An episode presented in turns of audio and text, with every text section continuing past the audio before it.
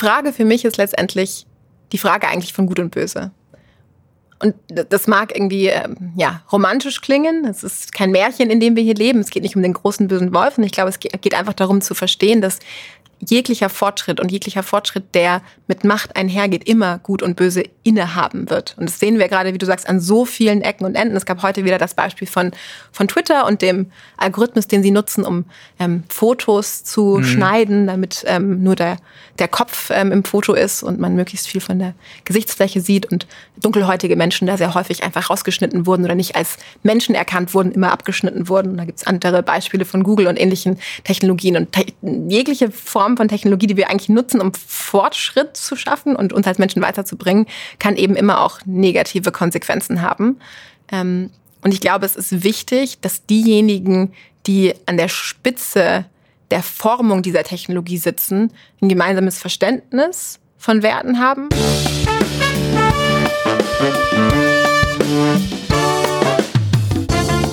Das war Judith Dada. Und damit guten Abend und herzlich willkommen bei Was machen wir morgen? Wir sprechen hier mit Venture Capital Managern und Gründern darüber, wie sie und ihre Technologien unsere Zukunft gestalten wollen. Welche Annahmen, Befürchtungen und Wünsche haben sie? Wir wollen verstehen, was das für Menschen sind, wie sie denken, wo sie herkommen und wie sie so drauf sind. Und wir, das sind Sascha Friesike und ich. Sascha ist Professor für Design digitaler Innovation an der Universität der Künste Berlin und Direktor am Weizenbaum-Institut für die vernetzte Gesellschaft. Danke, Joel, und guten Abend auch von mir. Ich sitze hier mit Joel El Kalkili, Fondsanwalt bei S&P. Joel berät Investoren und Gründer beim Auflegen von Fonds und zu Compliance- und Nachhaltigkeitsfragen. Unser Gast heute ist Judith Dada. Mit Judith wollten wir unbedingt sprechen, weil sie eine interessante Laufbahn hinter sich hat. Sie kam von Facebook zu La Familia und wurde schon mit Sätzen zitiert wie, wir können in Europa kein neues Amazon bauen, aber vielleicht ein neues Siemens. Wir wollten wissen, wie sie die Digitalisierung des deutschen Mittelstandes vorantreiben will, was dabei die Rolle von La Familia und ihr selbst ist. Aber genug Geplänkel, das kann sie uns alles selbst erklären. Hier ist Judith Dada. Also mein Weg in die VC-Welt hinein war auf jeden Fall nicht geradlinig. Ähm, hätte man mich vor zehn Jahren gefragt, ob ich mal im VC, Private Equity oder Finanzbereich arbeiten würde, hätte ich den Leuten wahrscheinlich auch einen Vogel gezeigt. Ähm, ich habe vor ungefähr, ja, es sind jetzt ungefähr zehn Jahre her, ja, zehn Jahren meine große Passion für Technologie entdeckt. Ähm, ich habe damals ähm, an der LMU studiert und habe einen Studiengang belegt, einen Zusatzstudiengang am Center for Digital Technology and Management, ähm, der sich mit dem Thema Technologiemanagement befasst. Und seitdem habe ich eigentlich an nichts anderes mehr denken können als was ist das Internet und was ist Technologie und was macht das mit den Menschen. Und ähm, habe mir für mein Leben zum Ziel gesetzt, in diesem Bereich auch zu arbeiten. Bin dann an die Columbia-Universität gegangen für ein halbes Jahr und habe dort einen Kurs gemacht ähm, bei Jared Grusty, das ist der heutige Chief Strategy Officer von Snapchat. Der hat den Kurs gegeben Internet Wars. Und es ging im Endeffekt darum, wie große Technologiefirmen unterschiedlichste Strategien nutzen, um groß zu werden durch das Internet. Das fand ich hochspannend und habe danach gesagt, ich möchte gern mehr darüber erfahren. Und wo macht man das? Bei einem VC-Fund, ja, weil das sind ja diejenigen Institute, die diese ähm, einzelnen Firmen entfanden. Habe dann ein Praktikum gemacht, auch in der VC-Welt und dachte aber damals, so richtig gut fühlt sich das nicht an. Also ich fand das sehr spannend, das war auch ein tolles Team, aber es hat sich eher wie eine Karriere angefühlt, die man zu einem späteren Zeitpunkt in seinem Leben macht und nicht, wenn man eher noch am Anfang steht habe dann viel ähm, Research gemacht zu dem Zeitpunkt, mich viel mit Instagram und Facebook befasst und mit sozialen Netzwerken und einem Bereich, der sich Network Science nennt, der eigentlich eine Mischung ist aus ähm, Data Science und Sozialwissenschaften. Bin dann zu Facebook gekommen, ähm, habe mich dort beworben, auch für einen Job, ähm, und bin dann äh, bei Facebook direkt nach kurzer Zeit ähm, in das Team gekommen, das den größten globalen Account betreut, nämlich Amazon. Und war sozusagen die interne, ja, äh, Lösungsschnittstelle für all die verschiedenen Bedürfnisse von Amazon bei Facebook. Es war ein super spannender Job, eine sehr spannende Zeit. Zwei große Tech-Unternehmen, die sich nicht immer ähm, ganz äh, einig sind und nicht immer gut leiden können. Ähm, und habe damals einfach gesehen, wie unglaublich stark Amazon darin ist, Daten zu nutzen für unterschiedlichste Strategien und war davon wirklich tief beeindruckt und habe aber gleichzeitig viele Freunde gehabt, die selbst Unternehmen gegründet hatten, die alle auch aus diesem Münchner CDTM, wie sich das nannte, dieses Center for Digital Technology and Management, aus diesem Kreis herausgekommen sind und heute auch alles erfolgreiche Gründer sind. Irgendwie gesehen, dass die im Vergleich zu Amazon so gar nicht wussten, was sie mit Daten alles machen können. Und gefühlt für Startups, für die ja das bisschen Funding, was sie aufnehmen, erstmal sehr, sehr wichtig ist. Ja, jeder Euro, der ausgegeben wurde, für den ist ein Euro zum Fenster rausgeschmissen worden. Habe gesagt, es kann ja eigentlich nicht sein, dass wir als Facebook diese ganzen Startups nicht besser unterstützen und habe so die Facebook VC-Initiative damals ins Leben gerufen. Gar nicht so sehr wegen den VCs, sondern vielmehr wegen den Startups und um denen zu helfen, besser mit Technologien und besser mit Daten umgehen zu können und ihre eigene Nutzerakquise eben auch besser und effizienter ausgestalten zu können. Und so kam es, dass ich dann ja, um drei Ecken wieder plötzlich mit vielen VCs an einem Tisch saß und dann auch auf der Familie aufmerksam geworden bin. Ähm, habe dann äh, ein Gespräch gehabt mit der Gründungspartnerin Janette und war einfach, um echt zu sein, von ihr begeistert und von ihrer Vision begeistert. Und es war dann eine Entscheidung, die ich aus dem Bauch heraus getroffen habe. Viele Menschen damals bei Facebook konnten das nicht so ganz glauben und dann irgendwie ein bisschen vor den Kopf gestoßen, meinten, du hast hier doch alle Möglichkeiten und einen tollen Karriereweg vor dir.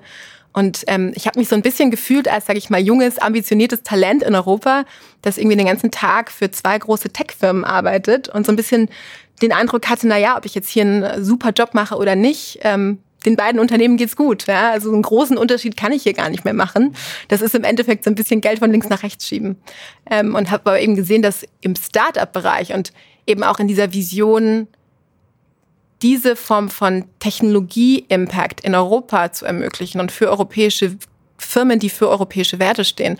Das ist das, was mich einfach total begeistert hat. Und wo ich so ein bisschen das Gefühl hätte, da kann ich einen Unterschied machen. Jetzt hast du zweimal gesagt von der Vision, oder das Wort Vision benutzt und einmal gesagt von der Vision begeistert. Was ist denn diese Vision? Wo ja, du gesagt hast, das, die das Vision von der Familie ist im Endeffekt wirklich eine Brücke zu schlagen zwischen dem, Talent, was wir schon haben in Europa.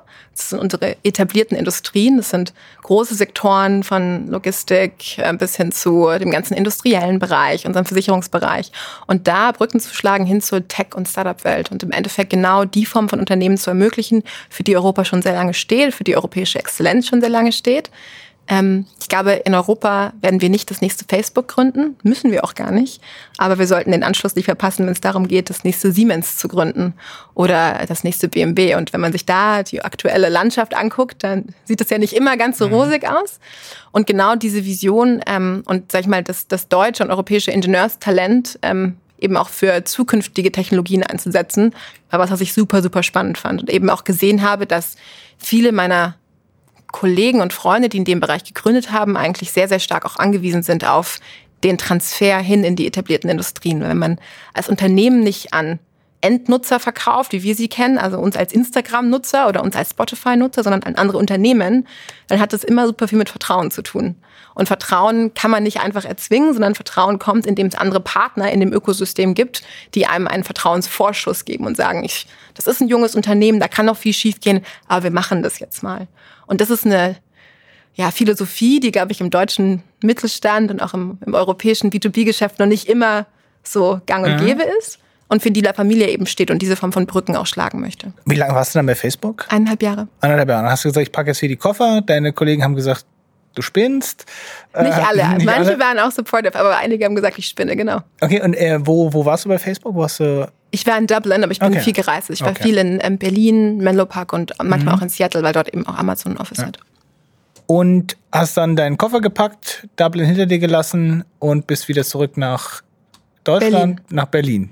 Erste Mal nach Berlin. Nicht ganz. Ich war davor schon häufig in Berlin. Mein Mann ist auch in Berlin. Der okay. hat hier ein Unternehmen auch gegründet, in das La Familie auch investiert ist. Das ist auch vor meiner Zeit. Ähm, okay. Aber es war ein, ein weiterer, sage ich mal, sehr positiver Datenpunkt auf den Fonds. Ich sage häufig, wir sind äh, quite literally La Familia, also im mhm. wahrsten Sinne des Wortes seine Familie. Ähm, Genau, und er hat mir damals auch, ähm, ja, sage ich mal, positive Datenpunkte auf den, den Fonds und vor allem auch Jeanette geteilt, ähm, die mich nochmal bestärkt haben in dieser Entscheidung und bin dann so nach Berlin gekommen, habe davor eigentlich schon die Hälfte meiner Zeit in Berlin verbracht, faktisch. Und wie lange ist das her? Wann bist du? Vor drei Jahren war Vor das. drei Jahren. Genau. Und jetzt glaube ich, muss du uns ein bisschen erklären, wie der Status ist von dem Fonds. Also was war da vor drei Jahren und was ist in den drei Jahren passiert? Ja. Weil du ja vorher keinen anderen Fonds gemacht hast, damit ja. gewisserweise Berührungspunkte hattest in deinem vorherigen Leben, aber ja. viele andere, die haben wir vorhin angesprochen, die irgendwann in so einen Fonds reinwachsen, haben das vorher aus anderen Perspektiven viele Jahre angeguckt. Wahrscheinlich ganz viele Sachen, wo du gesagt hast, dass das verspreche die Sprache vielleicht noch gar nicht, verstehe noch gar nicht, was da los ist. Was hast du vorgefunden, als du da vor drei Jahren angefangen hast? Ich glaube, VC ist ja kein Job, den man im Studium lernt. Ich studiere ja nicht wie Sie, so wie ich das Jurastudium absolviere oder das mhm. medizinische Studium. Ich glaube, das ist das Allerwichtigste. Es ist ja eher ein Handwerk, was man on the job lernt. Ähm, als ich vor drei Jahren in den VC-Bereich gekommen bin, habe ich einfach meine Ärmel hochgekrempelt, habe mir fünf Bücher gekauft und ähm, dann erstmal ein paar Nächte lang mich in diesen Themenbereich eingelesen und im Echtsein ist es ja alles jetzt zumindest mal auf der ähm, tatsächlichen Transaktionsseite kein Hexenwerk. Ja, also Deal-Terms zu verstehen und ähnliches ist, ähm, wenn man irgendwie ein Studium abgeschlossen hat, dann durchaus auch möglich, sich da reinzuarbeiten und sonst hat man ja auch tolle Anwälte, die einen in solchen in solchen Dingen beraten. Und, und der wirkliche der wirkliche äh, Teil des Jobs, der dann den Unterschied macht, ist ähm, die Frage dessen, was Technologie zukünftig eigentlich erreichen kann und auf welche Unternehmen und Menschen man setzt, um eben diese transformativen Outcomes, wie man immer sagt, zu ermöglichen.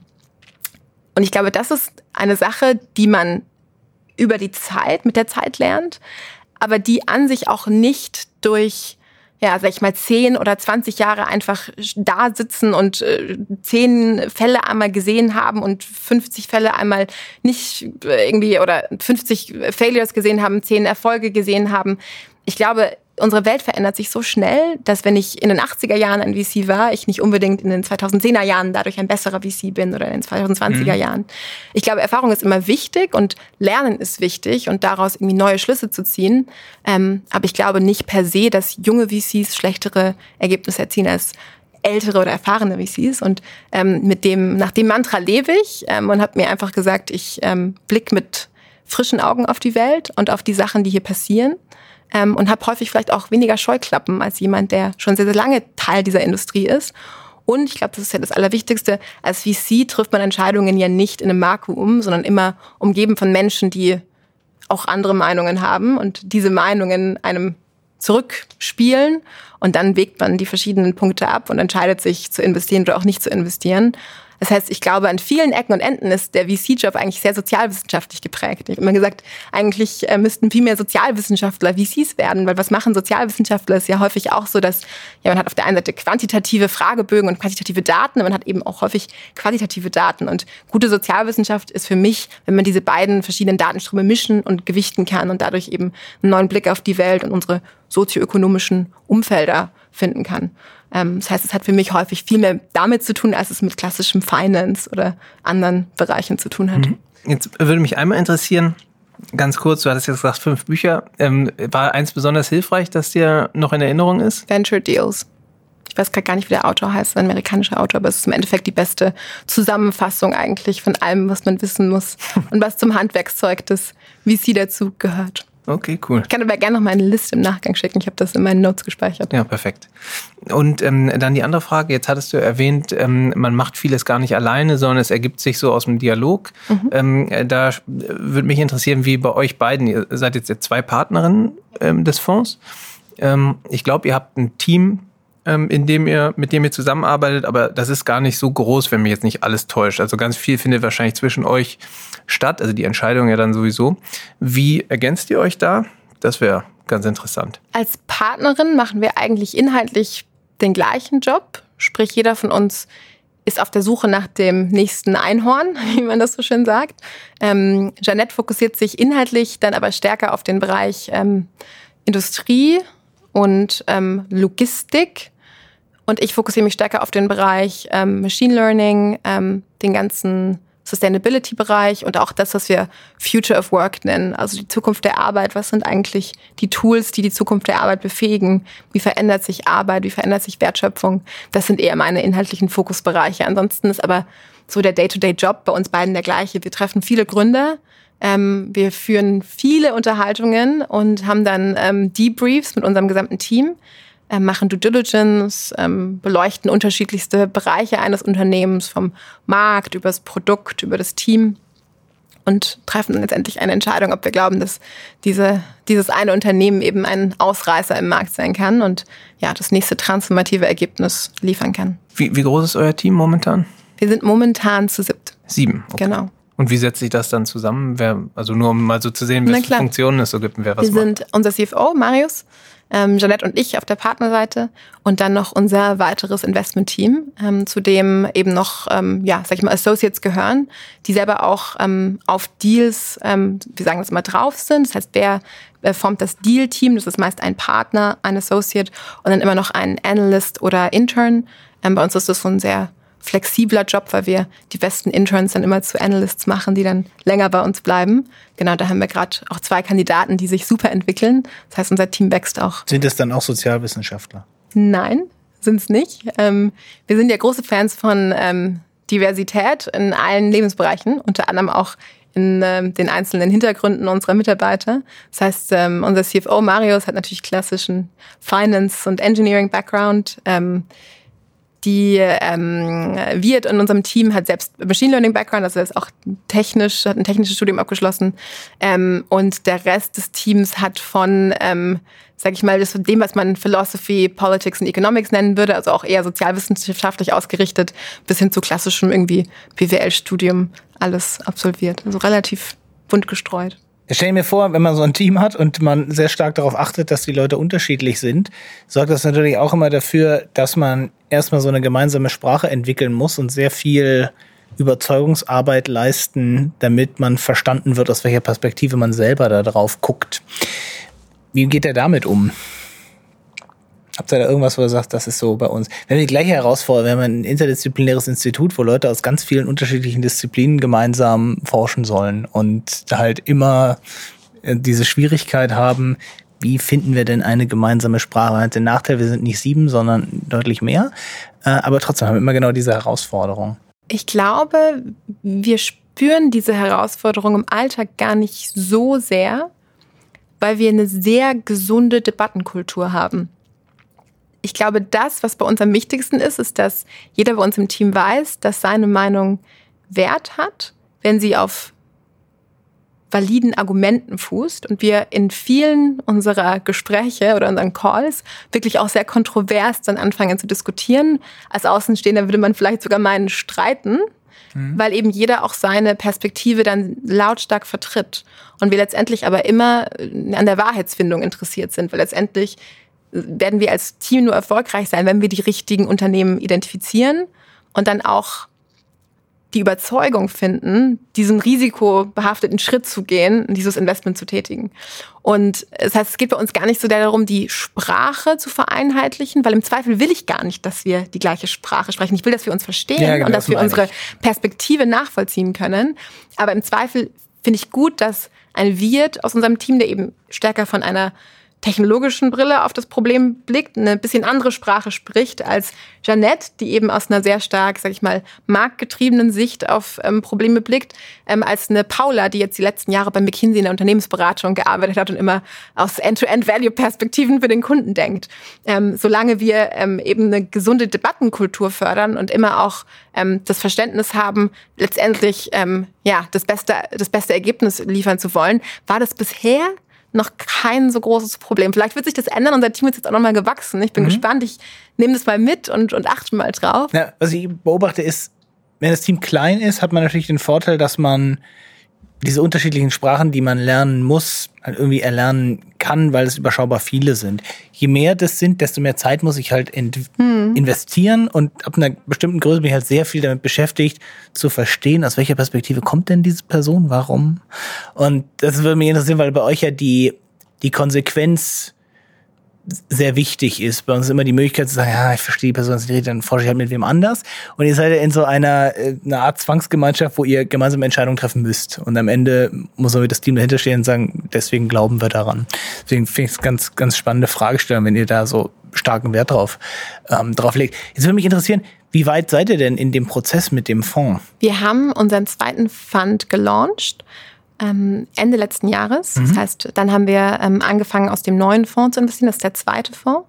Ähm, und sind jetzt dabei, das, man nennt das finales Closing abzuhalten. Mhm. Und dann ist der Fund auch ähm, voll und, und, und zu. Ähm, hatten auch ähm, ja, das, das Glück, trotz Covid und, und anderer Widrigkeiten, ähm, ja, ein tolles Ergebnis zu liefern. Wir wollten 50 Millionen raisen, sind da jetzt schon drüber hinaus. Das heißt, konnten da auch wirklich ähm, unsere Fundraising-Ziele, die wir uns gesteckt hatten, ähm, erreichen oder auch übererreichen. Genau. Das heißt, wir sind da guter Dinge, ähm, jetzt über die nächsten Jahre ein tolles Portfolio aufbauen zu können. Ähm, ich muss auch sagen, trotz ähm, aller Krisen, die wir dieses Jahr durchlebt haben, ist der Markt kompetitiver und aktiver denn je, was ich auch nicht gedacht hätte. Wir sind damals erstmal in Schutzhaltung gegangen und haben erstmal irgendwie ähm, alle Viere von uns gestreckt und ähm, Portfolio-Inspektion äh, gemacht und äh, haben dann festgestellt, dass es vielen Portfoliofirmen super geht. Ähm, viele Portfoliofirmen durch Covid sogar nicht mal beflügelt wurden auf, auf die eine oder andere Art und Weise. Gerade die Firmen, die eben digitale Kollaboration und, und ähnliche Tools bauen und sind deswegen eigentlich von unserem initialen Investition, unserer initialen Investitionsgeschwindigkeit ähm, gar nicht groß abgekommen, haben jetzt acht Investments gemacht aus dem zweiten Fund, machen immer so ungefähr 30 Investments pro Fonds. Mhm. Genau, und sind da, ähm, werden da in den nächsten zweieinhalb Jahren das Portfolio eben auf die vollen 30 Firmen aufbauen. Ja, cool. Ich würde mal ganz gerne ähm, ich fand die, ich finde die Brückenfunktion in diesem Konzept interessant. Und die ergibt sich, wenn ich es richtig verstanden habe, ziemlich stark aus der Struktur der Investoren. Ja, dass das eben mittelständische Unternehmen sind, wenn man es so sagen kann. Also operative Unternehmen. Und da finde ich jetzt schon ähm, interessant, ich hätte auch gedacht, dass sich jetzt mit, ähm, mit Corona und dem Lockdown und so, dass gerade operative Unternehmen eben irgendwie Absatzprobleme haben können und dann ähm, vielleicht auch weniger bereit sind zu investieren. Ähm, ist die Struktur aber jetzt im zweiten Fonds trotzdem genauso geblieben, dass man nach wie vor viele so richtig operative Unternehmen als Investoren hat? Genau, wir haben nicht nur operative Unternehmen auch, ähm, aber auch viele, sag ich mal, familiengeführte Unternehmen, die dann nicht aus dem Balance Sheet des Unternehmens investieren, sondern aus dem Family Office oder sonstigen Vehikeln. Das heißt, es ist nicht immer ein direkter Link zum operativen mhm. Geschäft da, aber natürlich ist die Idee immer, dass das Netzwerk hinter der Familie mhm. eben Fühler oder Brücken rein in das operative Unternehmen baut. Mhm. Ähm, Du hast absolut recht. Es ist durchaus so, dass die Unternehmen, die wirklich direkt in die Industrie rein verkaufen, teilweise von ähm, Budget-Cuts betroffen waren. Ähm, gerade diejenigen, die zum Beispiel an die, ähm, in die deutsche Automobilindustrie verkaufen, haben da durchaus dran zu knabbern. Es ist aber trotzdem so, dass mittelfristig die Themen auf den ähm, verschiedenen äh, ja, ähm, Agendas und Themenschwerpunkten nochmal wichtiger geworden sind.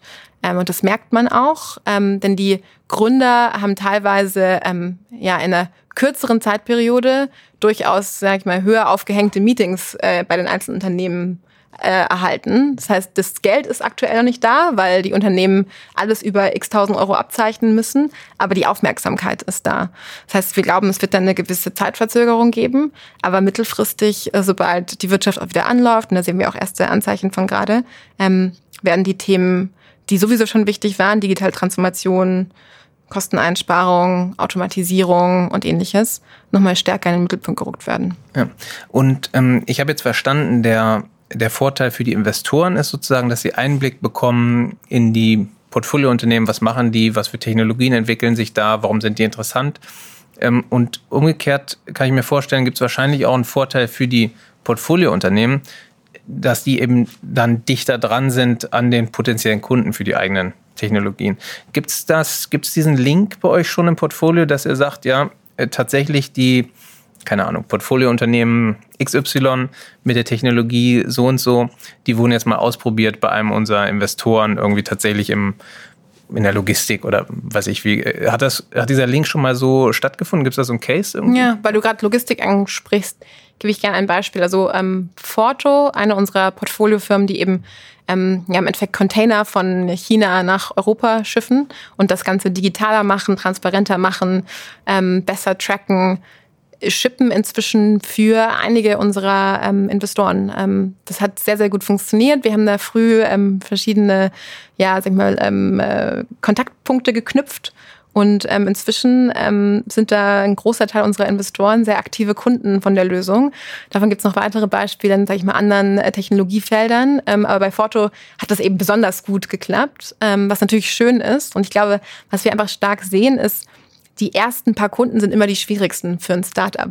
Sobald man mal ein Dutzend oder zwei Dutzend Kunden hat, ist dieser initiale, ist das eine Technologie, die in zwei Jahren noch da sein wird? Kann ich da wirklich drauf bauen? Gerade wenn es darum geht, sensible Daten zu zu teilen, was ich ja auch nachvollziehen kann. Man möchte ja als äh, mittelständisches Unternehmen gerade, das ja seine Exzellenz daraus zieht, dass man über Jahrzehnte diese Datenschätze aufgebaut hat, die nicht unbedingt an ein Startup geben, das vielleicht in einem halben Jahr schon gar nicht mehr existiert. Ähm, das heißt, ich glaube, es braucht immer diese Partner, die eben einfach die ersten paar Kunden an den Tisch bringen, die diesen Vertrauensvorschuss geben und dann entwickeln sich die Sachen meistens von selbst. Dann können Startups auf eigenen Beinen äh, die nächsten Schritte gehen und wir fokussieren uns ja auch auf die früheste Investition Investitionsphase, das ist die Seed-Phase, nennt man das.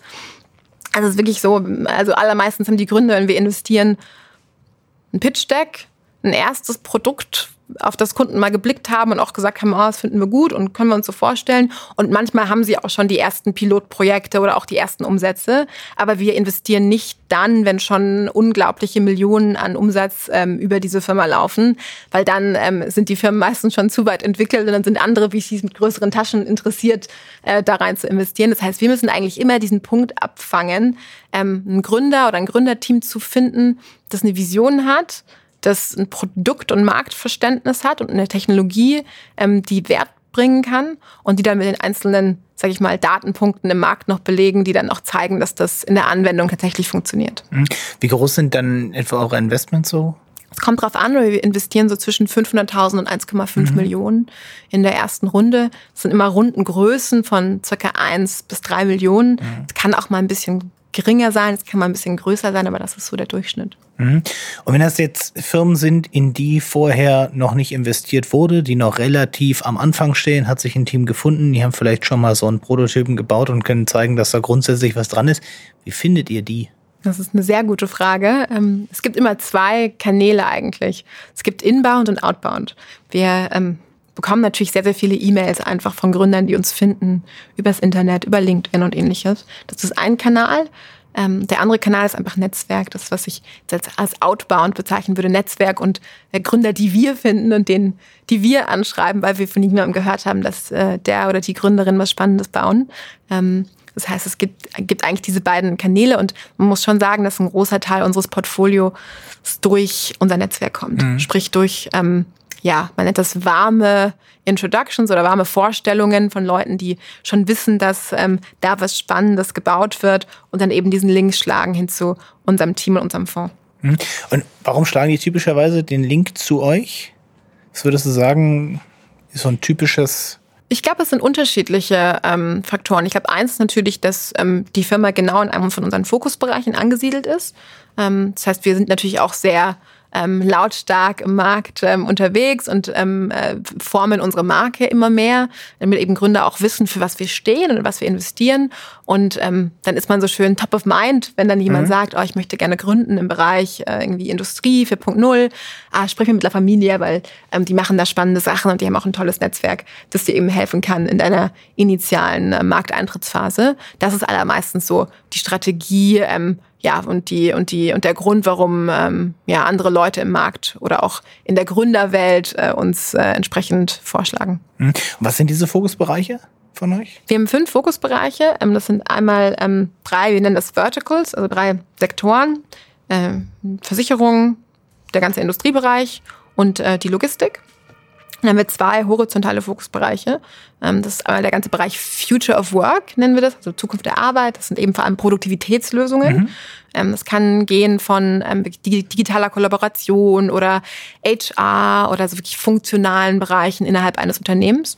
Und der fünfte Bereich ist der ganze Bereich Sustainability, also wirklich Nachhaltigkeit. Wir haben in eine, ein Unternehmen vom beispielsweise investiert, die dazu beitragen, dass die Zement- und Betonindustrie weniger CO2 ausstößt und wirklich an sozusagen grünerem Zement, wenn man das so nennen, nennen möchte, oder grünerem Beton ähm, arbeiten. Also ein ähm, Hardware-Produkt, richtig? Es ist kein Hardware-Produkt, es ist eine Softwarelösung, die aber letztendlich in einem Hardware-Produkt Anwendung findet. Mhm. Genau. Wie stellt man einen grüneren Zement her?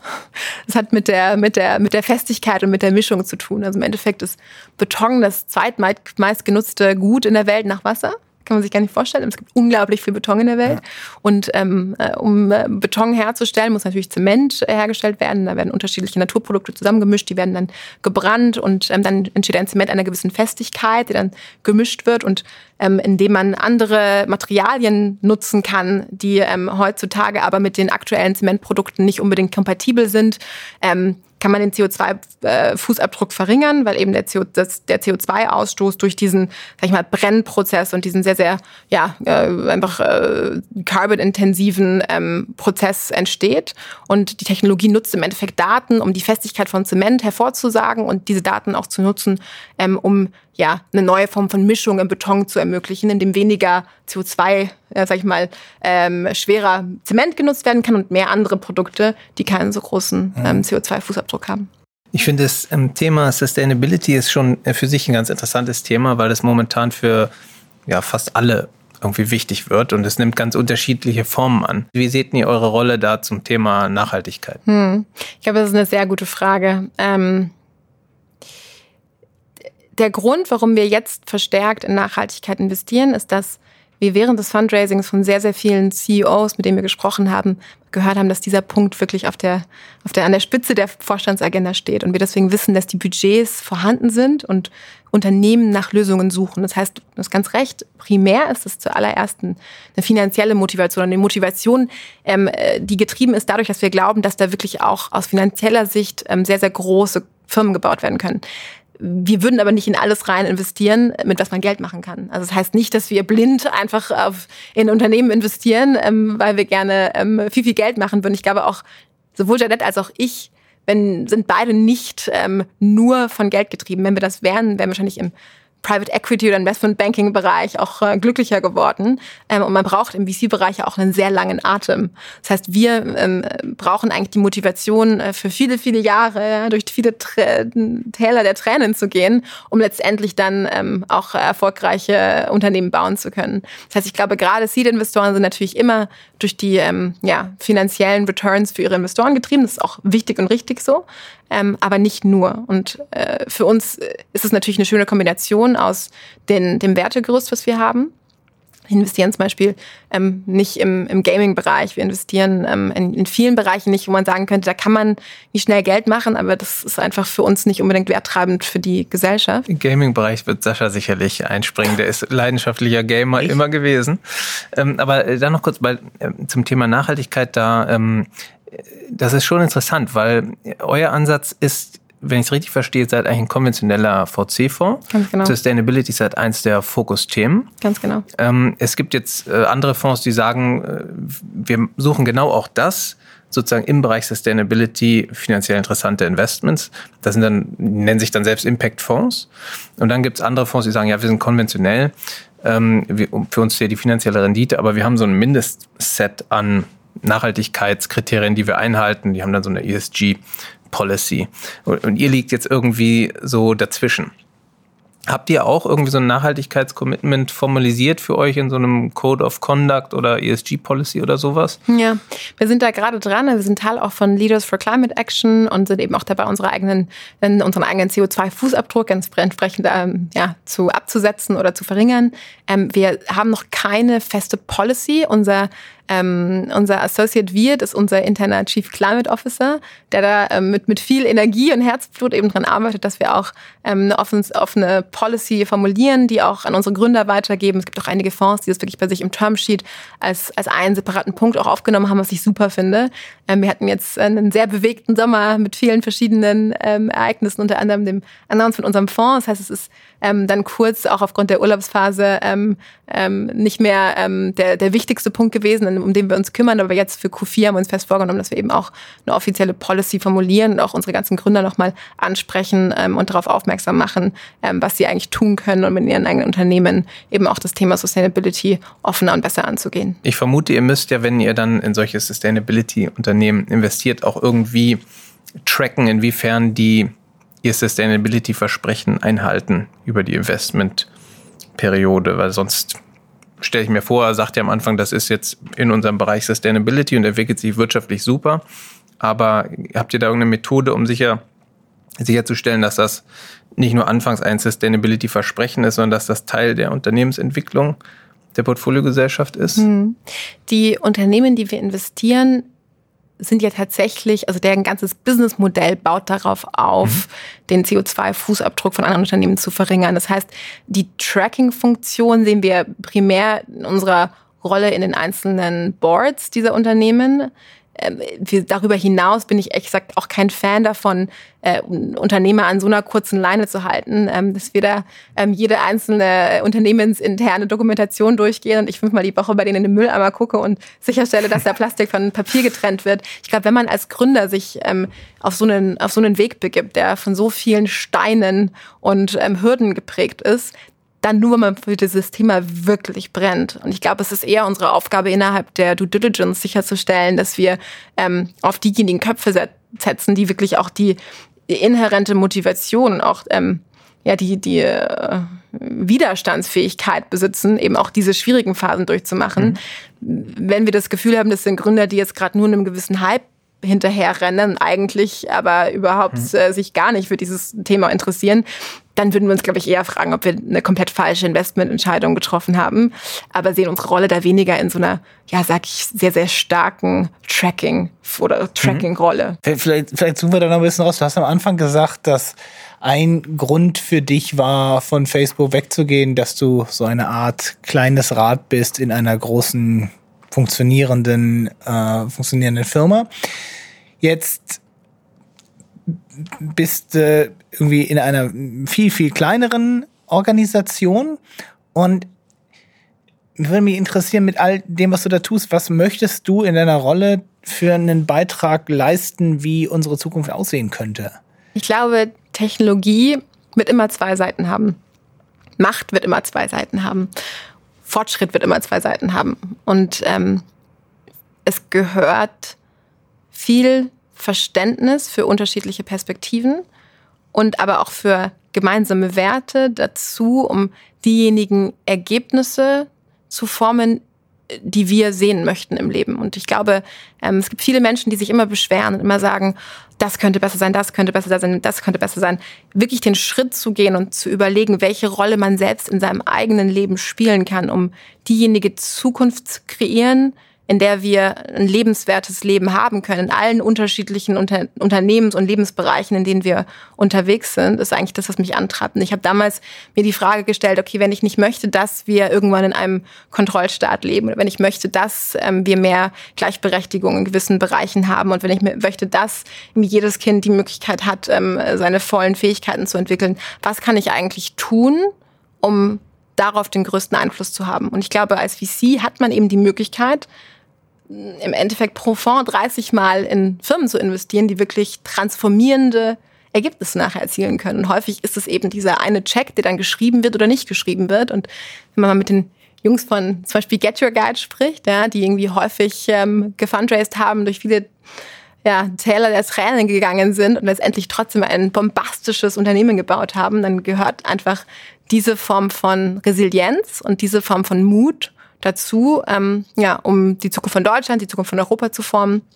Und das ist, was mich treibt. Und das ist, wo ich glaube, dass eben man als VC-Fonds ähm, letztendlich durch einen dann doch kleinen Check im Gesamtbereich oder gesamt äh, ja, wirtschaftlichen äh, Kontext, äh, den man schreibt, einen unglaublich großen ja, Impact haben kann letztendlich äh, sitzt man selbst am Hebel, ähm, zu entscheiden, ob dieses Unternehmen, seien es nur 200.000 Euro bekommt, dafür drei tolle Entwickler einstellen kann und damit den, den ersten kleinen Knoten in einem großen Netzwerk an Dingen schafft, ähm, die nachher dann wirklich ähm, auch zu sehr positiven Ergebnissen führen können. Hm. Und würdest du schon sagen, dass der Check das Wesentliche ist? Oder die Begleitung, die danach passiert, in irgendeiner Weise durch, weil du gesagt hast, es sind sehr junge Unternehmen, die ja typischerweise investiert, die irgendwie noch hoffentlich eine lange Reise vor sich haben, auf die die meisten wahrscheinlich noch nicht so richtig vorbereitet sind, wenn sie das nicht schon mal gemacht haben. Und da auf der einen Seite, klar, braucht man irgendwie die finanziellen Mittel, um das überhaupt stemmen zu können. Auf der anderen Seite braucht man ja Leute um sich rum, die das ermöglichen, dass man beispielsweise auch in einer nächsten Finanzierungsrunde ähm, eine größere Firma bauen kann. Würdest du sagen, dass trotzdem der Scheck das Wesentliche ist auf dieser Reise oder würdest du sagen, es ist eigentlich das Paket? Weil bei dem Scheck frage ich mich, wenn das ein gutes Team ist, findet dann die dann nicht auch wer anders? Oder würdest du sagen, nee, das ist schon so, dass die noch so roh und ungeschliffen sind, dass die möglicherweise doch übersehen werden. Ja, also ich bin eigentlich 100% bei dir. Ich glaube, dass gute Teams immer irgendwie einen Weg finden werden. Und ich glaube auch, ähm, als VC sollte man sehr bescheiden auf die die eigene Rolle und den mhm. eigentlichen ähm, oder den eigenen Impact am letztendlichen Unternehmenserfolg blicken. Trotzdem glaube ich, dass wir in so einem großen Möglichkeitenraum leben, dass äh, die eine oder andere Abzweigung letztendlich einen sehr großen Unterschied machen kann. Ich sehe das an meinem eigenen Leben. Ich weiß nicht, wie es euch geht. Ich kann ganz klar sagen, es gab diesen einen Zeitpunkt, da habe ich mich entschieden, nicht nach rechts, sondern nach links zu gehen. Und dann gab es nochmal einen Zeitpunkt, da bin ich auch wieder nach rechts und nicht nach links gegangen. Ähm, und das hat letztendlich einen riesengroßen Unterschied gemacht. Also ja, gute Teams werden sicherlich immer irgendwie was Wundervolles auf die Beine stellen. Ob das nachher wirklich ein riesengroßes Unternehmen wird, da mal dahingestellt. Mhm. Und ich mhm. glaube schon, dass wir als VCs nach wie vor einen sehr, sehr großen Einfluss darauf haben, Folgefinanzierung, Kunden und so weiter und so fort. Und es gibt unglaublich viele gute Teams, die leider keine riesengroßen Unternehmen bauen. Ähm, und letztendlich gehört eine super große Portion Glück dazu, aber eben auch die richtigen Partner zur richtigen Zeit im richtigen Ort zu haben. Ich will gar nicht unsere Rolle darin ähm, überspitzt darstellen, denn die allergrößte Rolle spielen die Gründer. Aber wenn ich auch nur einmal dafür sorgen kann, dass ein Gründer links und nicht rechts abbiegt, dann ist da, glaube ich, viel mit erreicht. Ja, da würde ich gerne einhaken. Ähm, wenn du sagst, es kommt oft darauf an, dass die richtigen Leute im richtigen Zeitpunkt halt auch den richtigen Kontakt äh, finden. Ähm, gibt es, also was bei euch jetzt schon auch irgendwie eine Besonderheit äh, ist, ist einfach, dass ihr zwei Partnerinnen seid. Das ist ja, wir haben ja selbst für diesen Podcast erlebt, wir haben eigentlich gesagt, wir wollen 50 Prozent Frauen einladen, 50 Prozent Männer. Super schwer. Wir hatten es dann gemacht und es hat dann mit den Einladungen es hat einfach nicht funktioniert. Es gibt halt einfach gar nicht so viele Frauen in dem Business. Mhm. Ähm, spiegelt sich das nach deiner Wahrnehmung auf Portfolioebene auch wieder? Und habt ihr vielleicht einen Vorteil, dass vielleicht Gründerinnen irgendwie zu euch einen anderen, schnelleren zu oder eine Präferenz haben, vielleicht sogar zu euch zu kommen? Ist das was, was du da irgendwie wahrnimmst als, als Vorteil? Hm. Absolut. Wir haben in unserem eigenen Portfolio leider nur ähm, 20 Prozent äh, Unternehmen, die eine weibliche Mitgründerin haben. Ich hätte gern mindestens 50 Prozent. Ähm, das ist deutlich höher als bei anderen VC-Fonds.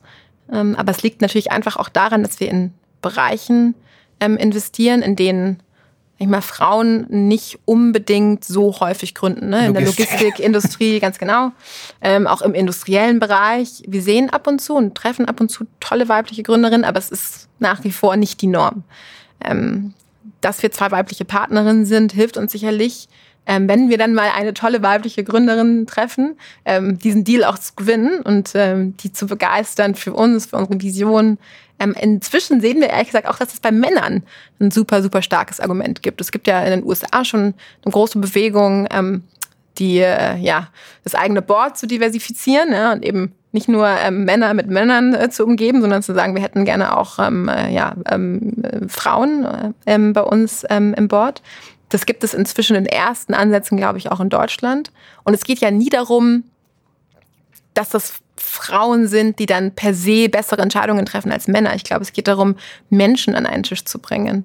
Ähm, und Gründer, glaube ich, sehen immer mehr den Wert davon, dass Diversität und eben Menschen im Vordergrund stehen sollten. Und in der Vergangenheit stand häufig ähm, ja, Homophilie im Vordergrund. Ja. Das nennt man so in der, ich habe als, als äh, Sozialwissenschaftlerin habe ich mich viel mit Net Netzwerken auseinandergesetzt und da gibt es einfach diese Tendenz, dass Gleiches hin zu Gleichem geht. Ähm, und das ist eigentlich, warum äh, heutzutage ähm, ja, Männer sich mit Männern umgeben und Frauen sich häufig mit Frauen umgeben.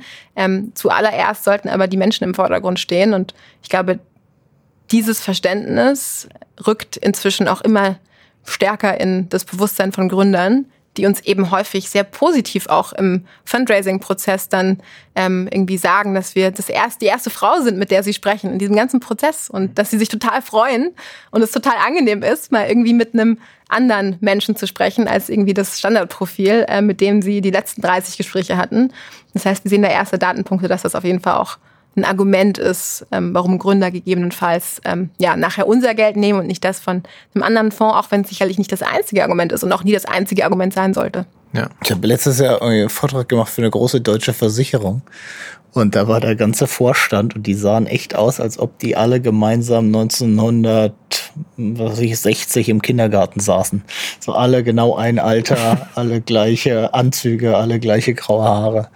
Ähm, und fanden das irgendwie, war ihnen nicht ganz klar, was sie da eigentlich gemacht haben. Fand ich ganz lustig. Das gibt es nach wie vor auch in der VC-Welt. Ich glaube, es gibt viele VCs, bei denen diese Nachricht leider nach wie vor noch nicht angekommen ist. Ich glaube, es tut sich trotzdem viel und ich bin immer ähm, jemand, der gerne den Fortschritt lobt und nicht ähm, den, äh, den fehlenden Fortschritt beklagt, weil ich glaube, ähm, es ist auch wichtig hervorzuheben, dass es ganz viele Männer, Frauen, wie auch immer gibt, die ähm, dieses Thema absolut verstanden haben und dafür auch die Fahne hochhalten. Aber leider sind wir da gerade in Deutschland im Vergleich zu anderen Ländern echt noch äh, ja, hinten dran, wenn es darum geht, in Vorständen, in Startups, in jeglichen Führungspositionen, ähm, den Wert von Diversität wirklich ähm, ja, in, seiner, in seiner gänzlichen Größe irgendwie ähm, zu verstehen und auch ähm, ja, zu fördern. Ich glaube, ein Punkt dabei ist auch, ähm, ich weiß nicht, wie es bei dir ist, aber ich kenne das aus meinem Bekanntenkreis. Und ähm, also ein, ein Punkt ist einfach oft, dass es gesellschaftlich bei uns immer noch so ist, dass meistens die Frau das meiste der Familienarbeit, wenn Kinder da sind, zum Beispiel macht. Das ist einfach immer noch der Default. Und äh, gleichzeitig gibt es einfach Jobs, die darauf keine Rücksicht nehmen oder halt das eigene Arbeitsumfeld noch nicht so umgestaltet haben, dass Teilzeit und sowas ohne weiteres äh, möglich ist. Und dadurch hast du dann strukturell immer so äh, den Default, dass sobald jemand Kinder bekommt als Frau, irgendwie das mit dem Job schon nicht mehr funktioniert. Wie macht ihr das in eurem Team? Habt ihr da irgendwie Pläne oder schon Strukturen, um sicherzustellen, dass die Mitarbeiterinnen, Mitarbeiter bei euch ähm, mit der Familienplanung und dem Job das irgendwie vereinbaren können? Ich glaube sogar gar nicht, dass das nur ein Thema ist, das Frauen betrifft. Ähm, es gibt dazu sehr, sehr wenig Daten, aber ich bin ziemlich fest davon überzeugt, dass Gründer, also männliche Gründer, eigentlich in einer gewissen Phase ihres Lebens gründen müssen. Und sonst wird es ziemlich, ziemlich schwierig. Nämlich dann, wenn man eigentlich äh, für Frau und Familie und Kinder sorgen muss. Ähm, das heißt, ich glaube auch das Thema sozioökonomischer Hintergrund, ja, und welche Möglichkeiten rein finanziell ein Gründer hat, wird nach wie vor viel zu wenig beleuchtet. Das heißt, ja, ich, ich sehe den Punkt, ich gehe da auch gleich drauf ein, aber ich glaube, das ist zum Beispiel auch ein Thema, was noch viel zu wenig beleuchtet wird. Was braucht man eigentlich, um Gründer zu sein? Welches, welche Voraussetzungen braucht es? Wir leben in einem Staat, in dem wir alle glücklich sein können, dass wir ein unglaubliche, sage ich mal, ja, soziales Kissen haben, auf was wir fallen. Aber trotzdem, glaube ich, sollte man nicht außer Acht lassen, ähm, dass es einen Grund gibt, warum viele Menschen irgendwie in ihren, äh, ja, sag ich mal, frühen Zwanzigern gründen und ähm, dass es für viele Menschen einfach auch ein Ding der Unmöglichkeit ist, zu gründen, wenn man irgendwie eine, ähm, ein Haus abbezahlen muss und irgendwie seine Kinder und Familie sorgen muss, man sich als Gründer einfach auch nicht unbedingt die Gehälter zahlen kann will das ermöglichen. Ähm, unabhängig davon, ähm, absolut. Ähm, das ist bei uns äh, ein großes Thema. Jeanette ähm, hat äh, vier Kinder, hat gerade ihr viertes Kind bekommen. Ähm, zum Glück ist der VC-Job sehr, sehr flexibel. Man muss dazu sagen, dass sie sich jetzt nie Mutterschutz oder irgendwie große Auszeit genommen hat, sondern eigentlich ähm, auch, weil sie ein ganz tolles Support-Netzwerk hat und einen Mann, der sie da unglaublich unterstützt, nie raus war aus dem Job. und wir das als Team auch nie in Frage gestellt haben. Das heißt, für uns war es eigentlich immer ganz normal, dass es diese Flexibilität gibt und dass sie manchmal, wenn wir einen internen Call haben, ihr kleines Baby auf dem Arm hat und dann im Hintergrund mal ein kleines Schreigeräusch ist. Das heißt, wir hatten immer dieses totale Selbstverständnis, Selbstverständnis, dass es gar nicht anders sein könnte, ähm, weil sie diese Form von Philosophie und von ja, ähm, ja, von, von, von Denken eigentlich immer in unser Team reingetragen hat. Das heißt, ich glaube, wir können uns da alle glücklich schätzen, dass wir da das größte Vorbild im Team haben ähm, und, und sie das mit so einer Selbstverständlichkeit macht, dass man meint, es, es könne ja anders gar nicht gehen. Und dann spricht man mit Freunden, die in großen Konzernen arbeiten, wo es ganz anders abläuft und wo mhm. das ein Ding der Unmöglichkeit wäre ähm, dass man ähm, als Frau diese Flexibilität hätte oder irgendwie sein Kind dann ähm, in gewissen Kontexten einfach auch bei sich hat. Ähm, das heißt, ich glaube, es ist einfach eine Mindset-Frage. Ich glaube, unser Team zeigt, dass es total möglich ist, aber es muss einen Kontext geben, der das auch zulässt und, und wertschätzt. Also ist die Lösung, dass man das Kind dann sozusagen mitnimmt oder weil ich ich habe selber eins, ich kann mir das überhaupt nicht vorstellen, wenn der im also wenn ich den auf dem Schoß habe und dabei telefonieren würde, der würde äh, der hat da keine, kein Verständnis dafür, dass ich mich inhaltlich auf irgendwas konzentrieren muss. Ähm, Vielleicht auch ein Kind eine Typfrage. Ja, das, das kann gut sein. Ähm, nee, aber das, das glaube ich schon nochmal interessant ist, aus deiner Sicht die Lösung sozusagen, dass man das vereinbart, indem man beides gleichzeitig stattfinden lässt? Oder kriegt man den Job, so wie du ihn jetzt machst, auch so hin, dass man sagt, ich bin halt einfach, keine Ahnung, von 15 bis 18 Uhr bin ich halt einfach nicht erreichbar und ich arbeite dann viel später? Absolut. Also ich glaube, das ist eben das Stichwort Flexibilität. Ich glaube, wir ähm, sind äh, in der VC-Industrie haben wir den Luxus, dass wir eben nicht wie Berater von montags mhm. bis donnerstags beim Kunden sitzen müssen. Ansonsten werden unsere Tagessätze nicht bezahlt. Wir können uns unseren, ähm, ja, unseren ähm, Alltag eigentlich selbst mhm. einteilen. Das heißt, wenn man mal von 15 bis 18 Uhr keine Zeit hat, ist das überhaupt gar kein Problem. Ja? Ähm, das ist in anderen Industrien nicht möglich. Ich weiß nicht, wie es bei dir ist, ähm, ob du diese Flexibilität hast. Ich hätte, hätte jetzt geschätzt, ja, ja, bis auf gewisse Calls, wenn dann irgendwie äh, ein wichtige, eine wichtige Finanzierungsrunde ansteht. Ähm, aber ich glaube, im Großen und Ganzen ähm, sind gerade wir ähm, ja die federführende Industrie, die eigentlich zeigen muss, dass so eine Flexibilität möglich ist. Und heutzutage mit Homeoffice mhm. ist es natürlich auch nochmal eine ganz andere Geschichte. Jeanette hat auch schon immer ähm, zu Teilen ähm, von, von eben zu Hause aus gearbeitet. Das heißt, wir waren eigentlich schon viele Jahre über ein Remote-Team. Mhm. Und äh, ich habe früher ganz viele Fragen bekommen, wie und ähm, ihr seid nicht alle immer im Berliner Office und wie kann das denn funktionieren? Und es hat perfekt funktioniert. Zoom gab es auch schon vor zwei Jahren. Auch da hat das brillant funktioniert. Ich glaube, das haben jetzt viele, viele Leute erst jetzt verstanden, dass das eigentlich überhaupt kein Thema ist.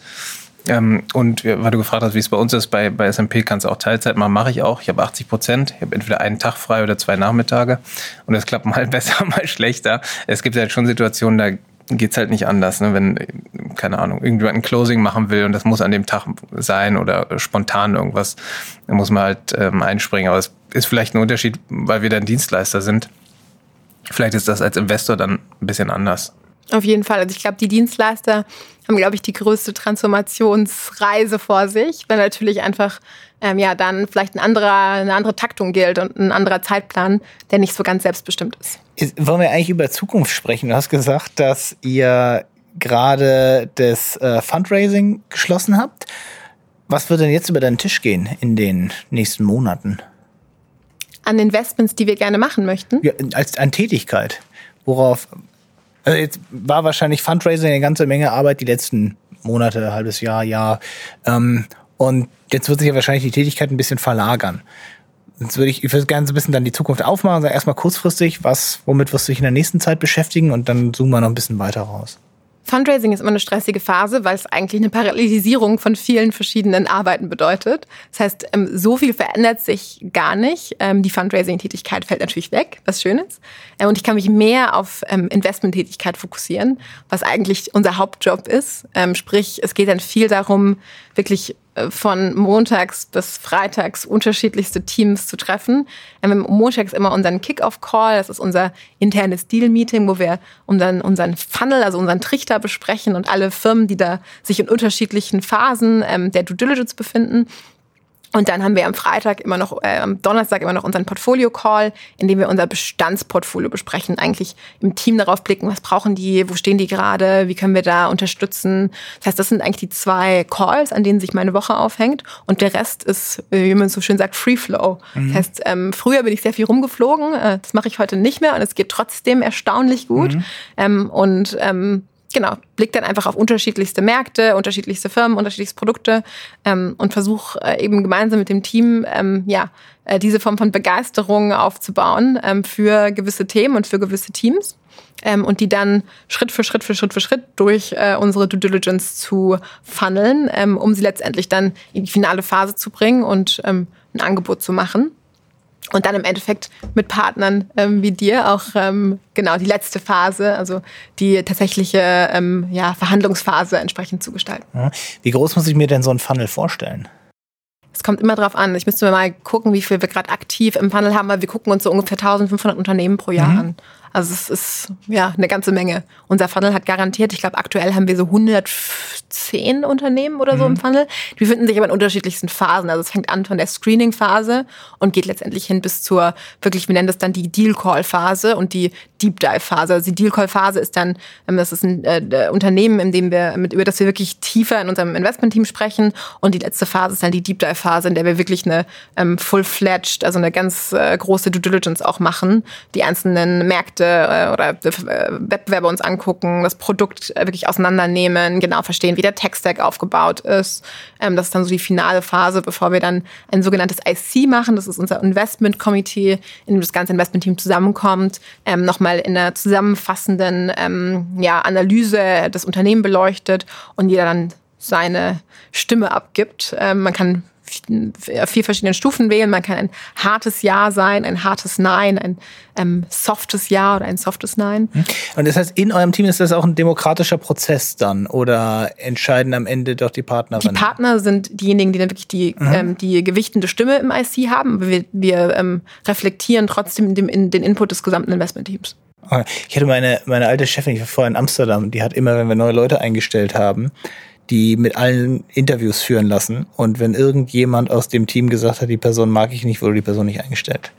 Uh, und wir hatten einen Fall, wo irgendwie alle die Person toll fanden, abgesehen von einer Runde von Doktoranden mit der irgendwie war die Person super arrogant denen gegenüber, haben die gesagt, nee, mal den wollen wir nicht. Ein gesagt, hartes Nein. Ne, die, also genau, wenn einer irgendwie ein hartes Nein gesagt hat, dann kam die Person nicht, egal wie toll die äh, sie die fand. Deswegen interessiert mich das, wenn ihr so viel, wenn ihr sagt, wie wichtig die Zusammenstellung ist, ob man so eine Art Veto dann hat, auch wenn man nicht. Ich, ich glaube sogar, dass das für einen, für einen frühphasigen VC ähm, tatsächlich super schwierig wäre, wenn alles auf ein einheitliches, hartes Jahr immer hinauslaufen nee, muss. ich meine gar nicht hartes Jahr, ich meine mehr umgekehrt. Dass genau. wenn irgendjemand sagt, ich habe wirklich Bauchschmerzen, mag das nicht, finde, was die machen, ist ein Fehler. ist ein Fehler. Was die machen, ist ein Fehler. Sollten die nicht weitermachen. ja. Also ich glaube, gerade in, in, in Zeiten der Dis oder in Situationen von Dissonanz können eigentlich große Unternehmen gebaut werden. Also häufig sind es die Unternehmen, die am kontroversesten diskutiert mhm. werden, die dann nachher am, am, am erfolgreichsten sind. Da gibt es ja auch viele viele Beispiele für. Bei uns ist es noch zu früh, um das wirklich äh, final auswerten zu können. Wir, wir blicken da natürlich gespannt auf die Ergebnisse, die wir dann hoffentlich in vier Jahren auch haben, um zu gucken, ob die Firmen, bei denen irgendwie das äh, Voting am stärksten auseinandergegangen ist oder am stärksten in die gleiche Richtung ähm, konvergiert ist, nachher ja. erfolgreicher sind. Ich habe so eine initiale Tendenz und ich glaube schon, dass wir auch auf jeden Fall Beispiele sehen, wo gerade die kontroversen Deals wirklich gute Ergebnisse auch jetzt liefern. Aber ja, das finale, das finale ähm, Ergebnis steht noch aus. Ähm, mich, mich, würde bei dem Free Flow nochmal interessieren. Magst du uns vielleicht einmal so durch so einen Free Flow-Tag durchführen, wie der, was du da so machst? Mich würde vor allem interessieren, ähm, in unserer Vorbereitung haben wir gesehen, du hast früher viel Sport gemacht. Ich mhm. glaube, Leichtathletik. Ja. Ähm, da würde mich interessieren, ob das und wie viel das jetzt noch Teil also deines Ausgleichs vielleicht ist, also Sport. Wie bringst du das in so einem Free-Flow-Tag irgendwie unter? Was machst du da so? Ich bringe Sport leider viel zu wenig unter. Ich habe den großen Fehler gemacht, früher wirklich Leistungssport zu machen. Dann hatte ich einen Unfall und habe ähm, da dann für ein halbes Jahr raus. Und in der Leichtathletik ist es so, dass man eigentlich mal ein halbes Jahr raus ist, gerade in der Wachstumsphase. Dann ist man so weit hinterher, dass man das fast nicht mehr aufholen kann. Was hast du gemacht in der Leichtathletik? Ich habe ähm, die, ja, verschiedene Sprung, ähm, Sprungarten gemacht, also Weitsprung, Hochsprung, Stabhochsprung und Hürdenlauf, genau. Ähm, und ich war dann so an meinem Stolz gepackt, dass ich dann auch nicht mehr ähm, ins Training gehen wollte, weil alle meine Freunde einfach in der Zeit so viel besser geworden sind, dass ich eigentlich wusste, dass ich da den mhm. Anschluss verpasst hatte. Knieverletzung gehabt oder was? Genau, ja, Knie ja, ja. Und, ähm, und tatsächlich auch ähm, Knöchel, genau. Ah, okay. ähm, ich habe auch eine Knieverletzung, deswegen frage ich. Das, das Allerschlimmste. Das ja. Lange nach Joyce Leistungssport hat die Knieverletzung stattgefunden. Zehn Jahre später, ja. Genau, und also seitdem bin ich eigentlich ähm, nie wieder auf dieses, sag ich mal, ähm, rigorose, fast religiöse ähm, Sportniveau gekommen. Ich mache natürlich ab und zu Yoga und ähm, mache irgendwie meine Cardio-Runden im Fitnessstudio. Ähm, aber mein Alltag ist nicht mehr so von Sport geprägt, wie er das früher mal war. Also Joggen oder so? Mochte noch nie Ausdauersport. auch nicht damals, äh, als ich noch Leistungssport äh, gemacht habe. Ähm, ich hatte auch meinen Bruder, ähm, der ist ganz großer Sprinter gewesen und ähm, meine ganzen Freunde waren irgendwie ganz große Ausdauersportler und ich habe Ausdauersport schon immer gehasst. Ich weiß nicht wieso, aber es ist irgendwie in meiner DNA zumindest nicht verankert. Ähm, von daher nein, ich mache keinen Iron Man oder Iron Woman und ich ähm, laufe auch keine ähm, Marathons oder sonstiges, ähm, sondern bin wirklich inzwischen eher, ich nenne das so ein bisschen die Hobbysportlerin, mhm. ähm, die dann gerne mal einfach eine Yoga-Session macht ähm, oder ja ein paar Runden Cardio im Fitnessstudio. Und das kriegst du aber an so einem Free-Flow-Tag auch unter oder ist es so, dass das Zu wenig. Ich versuche das stärker zu priorisieren. Ja, ich versuche das stärker zu priorisieren ähm, und muss das auch stärker priorisieren, weil ähm, Free-Flow-Tage früher eben sehr stark von Reisen geprägt waren. Mhm. Und das macht Sport nicht unbedingt einfacher. Wenn man morgens um 4.30 Uhr aufsteht, um den 7 Uhr Flieger zu nehmen und dann entweder abends irgendwie dann noch in London oder Paris oder Zürich oder sonst wo bleibt und am nächsten Abend wieder zurückfliegt, war ich meistens so erschlagen, ähm, dass ich jetzt nicht ja. unbedingt noch Lust hatte, joggen zu gehen. Ja, ähm, Gaming. Da bleibt nur Gaming, hat Sascha auch immer oft gemacht. Unterwegs. Oder Lesen und Podcasts. Das ist eigentlich immer mein Outlet gewesen. Fürs Gaming konnte ich mich nie begeistern. Ich, ich durfte aber auch nicht. Meine Mutter ist Kindergärtnerin. Ich durfte auch nie einen Gameboy haben. Vielleicht liegt es daran. Ah, das ist äh, frühe Sozialisierung. Ja, genau. Kannst du alles noch warm machen? Nee. Danke. Ich glaube, der Zug ist abgefahren für mich. Ja. Du, du hast vorhin gesagt, du kannst es zwei Situationen nennen, in denen du rechts hättest abbiegen können und links abgebogen bist, die einen großen Einfluss darauf hatten, wie deine Zukunft sich entwickelt hat. Willst du uns mitnehmen und uns erzählen, was das war? Die erste Entscheidung war, ähm, die ans CDTM zu gehen damals. Wirklich, ich habe dann an der LMU in München äh, Kommunikations- und Wirtschaftswissenschaften studiert und Technologie war so ein Themengebiet, mit dem sich keiner meiner Freunde und auch keiner meiner irgendwie Bekannten oder irgendwie Verwandten auseinandergesetzt hat. Das war so überhaupt gar nicht wichtig und auch nicht spannend. Und ich habe aber irgendwann einfach gesagt, ich finde das so spannend, ich muss mich da jetzt irgendwie reinarbeiten und habe mich dann für diesen Studiengang beworben. Wusste wirklich am Anfang eigentlich gar nichts, also weder irgendwie von Binärcode noch von sonst irgendwas und habe mich dann da ganz blauäugig beworben und ähm, wurde das dann war angenommen. Dann ein Master oder? Das ist ein Zusatzstudiengang. Der läuft, läuft normalerweise parallel zum Master. Ich habe den aber para, also zur Endphase meines Bachelors gemacht damals. Okay. Das sind waren, ich glaube, nochmal 120 ECGS-Punkte. Mhm die man dann in so Wochenend- und Abendkursen nochmal gemacht hat. Das ist so ein Gemeinschaftsinstitut von der Technischen und der Ludwig-Maximilians-Universität. Und das hat einfach einen riesengroßen Unterschied gemacht für mich. Und plötzlich war ich nur noch von Leuten umgeben, die über nichts anderes gesprochen haben als Technologie. Ähm, Wäre ich damals nicht auf diese Bahn abgebogen und hätte mich nicht dafür entschieden, mich in dieses Universum reinzubegeben, wäre ich heute, ich weiß nicht was, ja, vielleicht wäre ich doch Journalistin geworden. Journalistin, ja. ähm, aber ich wäre auf jeden Fall kein ähm, VC. Das war ein Beispiel. Und das zweite Beispiel ist natürlich die Entscheidung, ähm, zu der Familie zu gehen damals. Ja. Also einfach aus einem Bauchgefühl heraus. Ähm, ich hätte auch bei Facebook bleiben können. Das wäre auch eine tolle Firma. Ähm, ich würde auch trotz aller Kontroversen jederzeit wieder zurückgehen, wenn ich jemals wieder in äh, einen äh, Konzern gehen würde, was ich nicht plane. Ähm, aber ich bin nicht gegangen, weil ich Facebook schrecklich fand, sondern weil ich ganz Tolles Neues gefunden hatte. Ähm, und auch das hat sich nachher ähm, irgendwie als eine sehr, sehr spannende Reise ähm, ähm, erwiesen. Aber sicherlich auch eine Entscheidung, die in eine ganz andere Richtung hätte gehen können. Ähm, genau. Mich würde, also mir ist vorhin eine Sache aufgefallen, da wollte ich nochmal nachfragen. Hast du gesagt, die Zukunft von Europa formen? Und ich habe verstanden, es geht sozusagen darum, europäische Qualitäten in mittelständischen Unternehmen zu paaren mit ähm, irgendwie datenbezogenen Skills, Digitalisierungstechnologien. Ähm, jetzt klingt aber Zukunft von Europa Form ein bisschen größer als ähm, wir helfen einem mittelständischen, keine Ahnung, Maschinenbauer dabei, seine Prozesse irgendwie zu verbessern oder so, äh, das klingt ja, also hat irgendwie eine politische Dimension. Das passt so ein bisschen zu dem, was wir vorhin besprochen haben, dieses Sustainability-Gedanke. Ähm, meinst du damit mehr als ähm, wir helfen mittelständischen Unternehmen dabei, sich zu modernisieren und den Sprung in die Zukunft zu schaffen? Hat das eine irgendwie größere Dimension, wenn du sagst Zukunft von Europa formen? Absolut.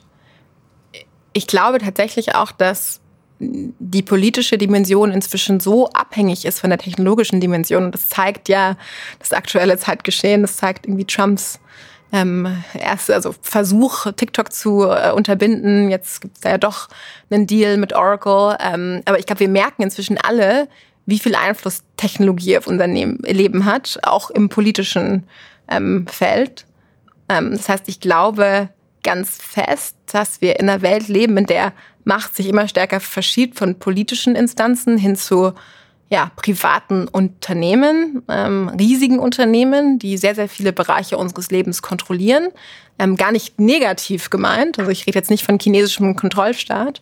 Ähm, aber ich glaube ganz fest daran, dass wir in Europa endlich verstehen müssen und auch uns vereinen müssen, um diejenigen Firmen zu kreieren, die es schaffen, auch in diesem neuen, ich möchte es nicht Macht, aber schon Einflussgefüge äh, nach wie vor eine Rolle spielen.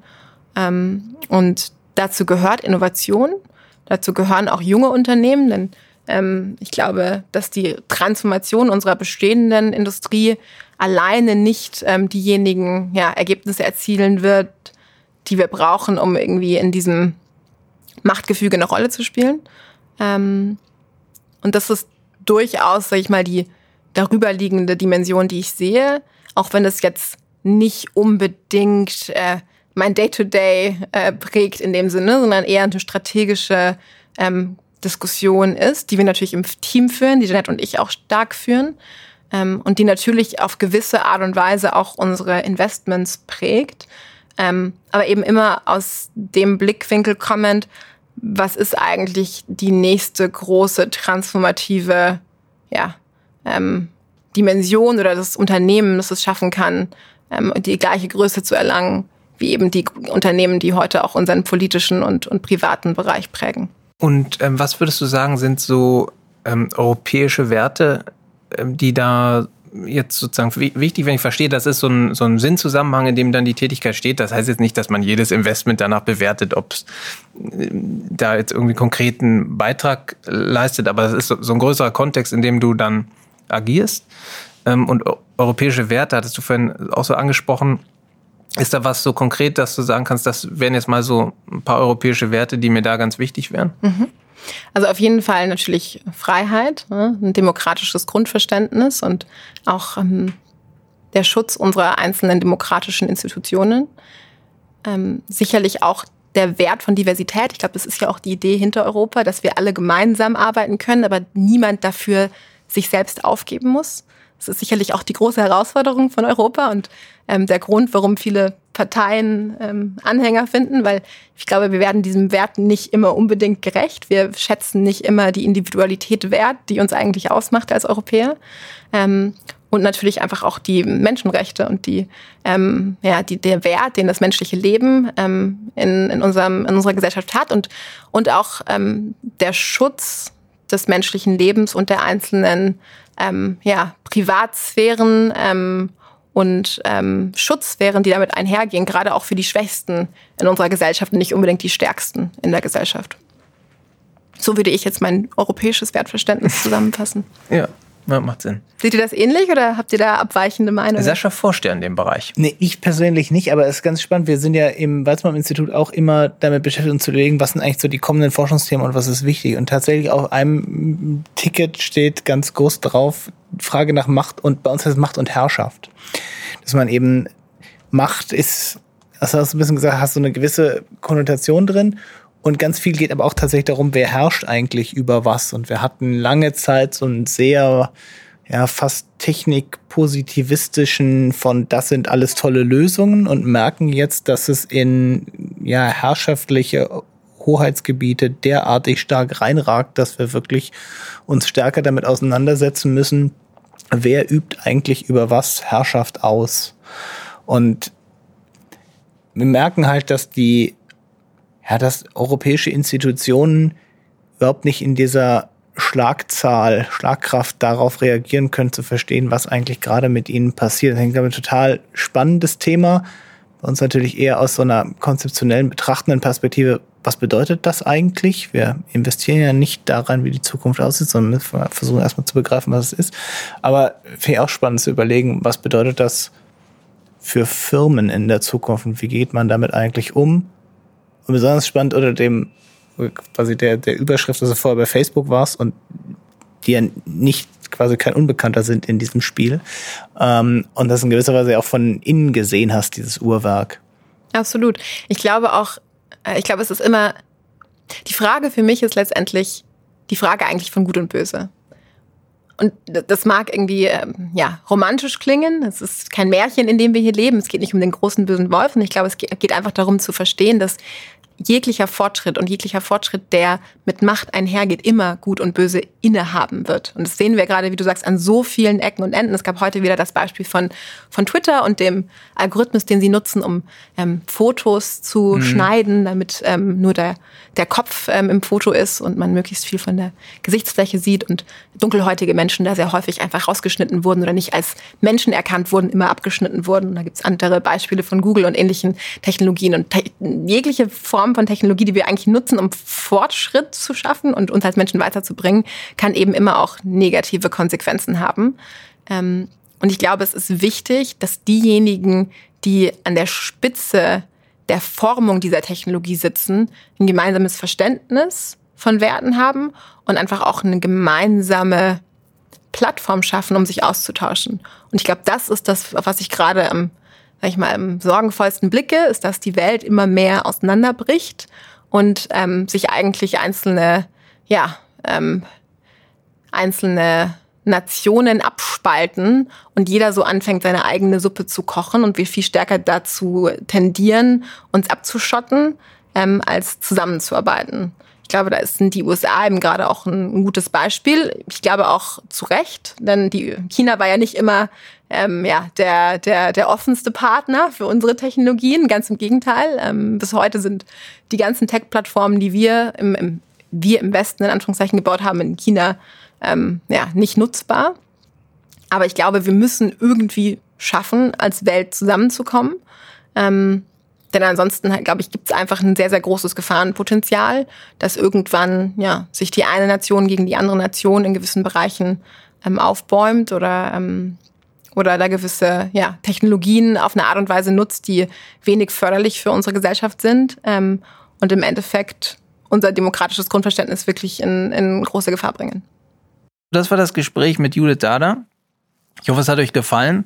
Ähm, ich persönlich fand es total spannend. Ähm, fangen wir aber vielleicht mal mit dir an, Sascha. Was waren für dich die wesentlichen Punkte? Was fandest du besonders interessant an dem Gespräch?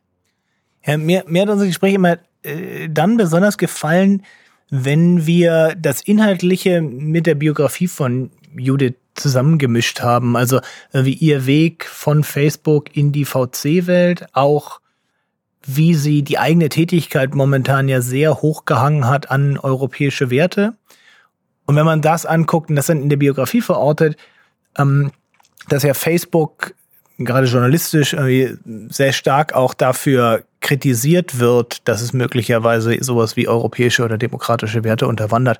Und wie sie als jemand, die dann Innensicht hatte, das für sich auflöst und jetzt aber dazu gekommen ist, eben so den deutschen Mittelstand in irgendeiner Weise auf eine digitale Transformation vorzubereiten und denen dabei zu helfen. Wie sie das uns dargestellt hat, ähm, fand ich, fand ich wirklich interessant, das mal zu hören von jemandem, der das nicht von außen journalistisch betrachtet, sondern das Uhrwerk, die Maschine von innen gesehen hat. Ja, das fand ich auch ein total interessantes äh, Spannungsfeld, in dem sie sich da bewegt hat.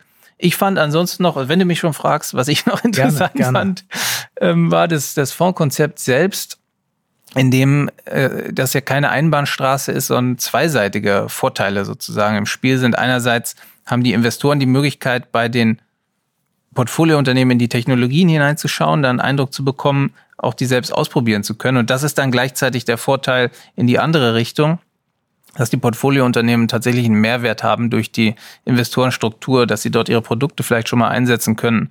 Das fand ich, ähm, fand ich ein ganz interessantes Feature in der Struktur. Ja, ich glaube, damit äh, sind wir dann eigentlich äh, erstmal für heute durch. Vielen Dank fürs Zuhören. Bleibt dran, es kommen weitere Folgen.